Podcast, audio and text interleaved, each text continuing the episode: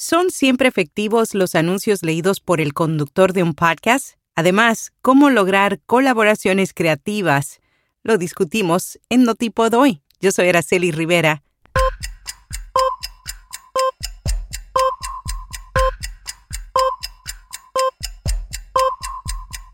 Notipod hoy, un resumen diario de las tendencias del podcasting. Hindenburg tiene todas las funciones necesarias para resolver los retos comunes para la creación de podcasts y programas de radio. Prueba Hindenburg Pro gratis con nuestro código especial y recibirás 60 días de prueba y un 30% de descuento en la membresía anual. Detalles en las notas. Evo Terra, productor y asesor de podcast, reconoce que aunque los anuncios leídos por el anfitrión superan casi todas las demás formas de publicidad de audio, no siempre son la respuesta correcta. En un artículo de su blog explicó sus razones. Este tipo de anuncios solo funcionan si el host del podcast ha cultivado una relación íntima con sus oyentes. No todos los podcasts tienen un presentador que logra esta conexión. La razón por la que los anuncios leídos por el anfitrión funcionan realmente bien no es porque el anfitrión los esté leyendo, es porque la audiencia confía en las recomendaciones del presentador. El blog de Pacific Content se contactó con The Big Story, el primer podcast diario de noticias de Canadá, para conocer cuál es la forma más efectiva de hacer colaboraciones con otros podcasts. Asociarse con un podcast existente y exitoso no tiene por qué ser por medio de un anuncio molesto de 30 segundos. Aseguran que existen tres opciones para hacerlo creativamente. Microcasts o segmentos insertados dinámicamente, episodios temáticos especiales, miniseries o temporadas temáticas especiales. Seis podcasts costarricenses se suman a la competencia de los Latin Podcast Awards. Basket Plus con Jorge Martínez y Eduardo Mojica, Malicia Indígena con Adrián Granados y Lucho Retana, Hablemos de Plata con Choche y Gus, Entre Nosotras con Erika y Marcia, Tenemos que hablar con Shirley Álvarez y Sara López y el podcast de Gillo y Choche.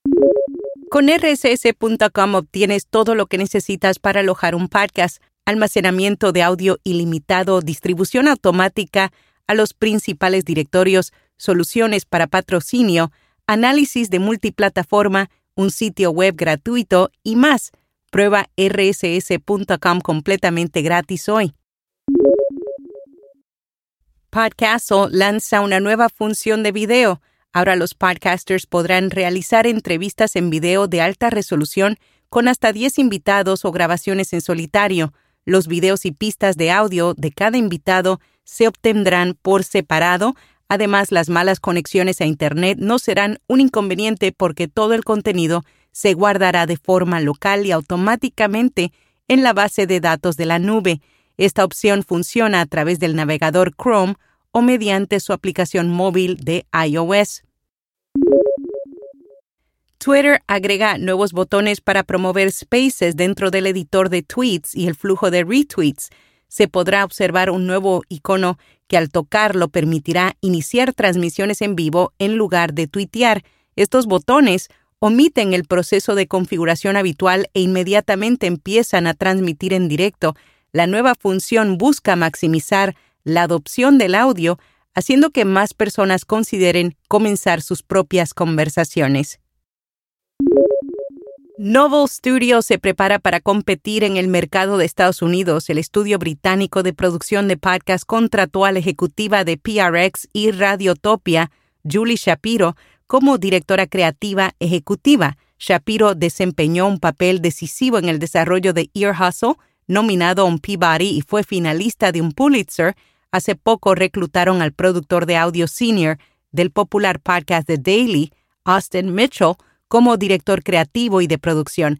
También firmaron al ejecutivo de Today in Focus, Mithili Rao, como editor gerente. Tim Jablonski, vicepresidente senior de Little Monster Media, una agencia que ayuda a construir audiencias en YouTube, ofreció en un panel las siguientes recomendaciones para tener éxito en YouTube Shorts. Para ambos formatos, lo mejor es cargar al menos un video por día, Los clips cortos con mejor rendimiento duraron al menos 10 segundos.